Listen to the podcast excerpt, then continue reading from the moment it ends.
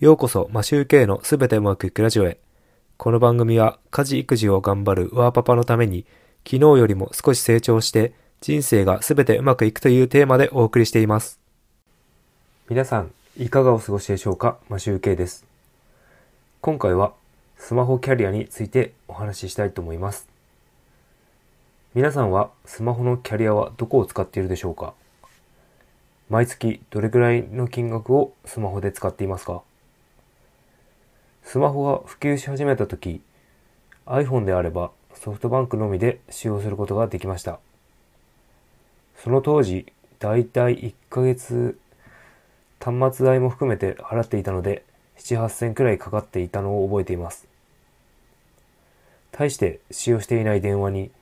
1ヶ月それくらい使うのってかなり痛いと思っています。今では SIM フリーの iPhone が使用できるのでどこのキャリアでも使っても iPhone を使うことができるようになっています。ヘビーユーザーとして使うんであればかなりの容量プランを利用しなければいけないと思いますがライトユーザーであれば月5ギガもあれば十分だと思うので格安スマホの方がお得なのではないかと思います。今は三大キャリア旧三大キャリアというんでしょうかね。ドコモ au ソフトバンクです。でドコモではアハモなどライトな月額費用で使いやすいものもあるのでネットは使うけど電話は使わないような人はこういうのにしてみてもいいのではないでしょうか。アハモでも20ギガ使えるので 20, 20ギガって言ってもかなりものすごい量なので僕はそんなにいらないのですがこれであれば余裕を持って利用できると思います。僕はスマホはずっと iPhone を使っているんですが毎月の月額費用は今は高くても1000円くらいになっています。自宅では Wi-Fi を使用していますし会社でも Wi-Fi につないでいるのでほとんど携帯キャリアの使用量容量は使っていません。連休などで長期で出かけるときは1ギガ以上使うこともありますがほとんど1ヶ月1ギガ程度で間に合ってしまいます。僕はどこのキャリアを契約しているかというと楽天モバイルを使用しています。妻も楽天モバイルを使っています。楽天モバイルはサービス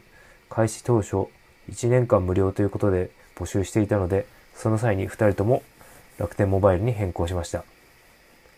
そして娘のスマホも楽天モバイルにしました。まだ小学生なので持たせることはしていないんですけど必要に応じて利用するようにしています。楽天モバイルは使わなければ無料なので持っていてもお金はかかりません。電波状況はドコモなどに比べると悪いかもしれませんが特に問題になるほどの悪さではないので十分に使えると言えると思います。我が家で生活のほとんどを楽天カードで決済しているので楽天ポイントは貯まりまくります。楽天モバイルの料金がかかってもポイントから相殺できるので現金の出費はスマホに関してはほぼゼロです。こんな感じで僕はランニングコストに関してはかなりシビアに考えているのでこういう固定費になるものは逐一見直すようにしています。まだ格安スマホにしていない人はどういう人かというとやはり高齢者が多く店舗サポートがあるドコモなど旧三大キャリアが安心なのか格安スマホになかなか変更しない人も多いみたいです。あとはキャリア変更の方法がわからない料金プランがわからないなどで変えるのが億劫になってしまい今のままで通りの古い旧三大キャリアのお世話になっているということが多いみたいです。高齢の親を持つ方がいるようでしたらその旧三大キャリアに食いつぶされてしまう前にぜひ格安スマホへ切り替えてその手伝いをしてほしいと思います。固定費削減の第一歩は身近なスマホから見直すことをお勧めします。いつも聞いていただきありがとうございます。それでは今日も全てうまくいく一日を。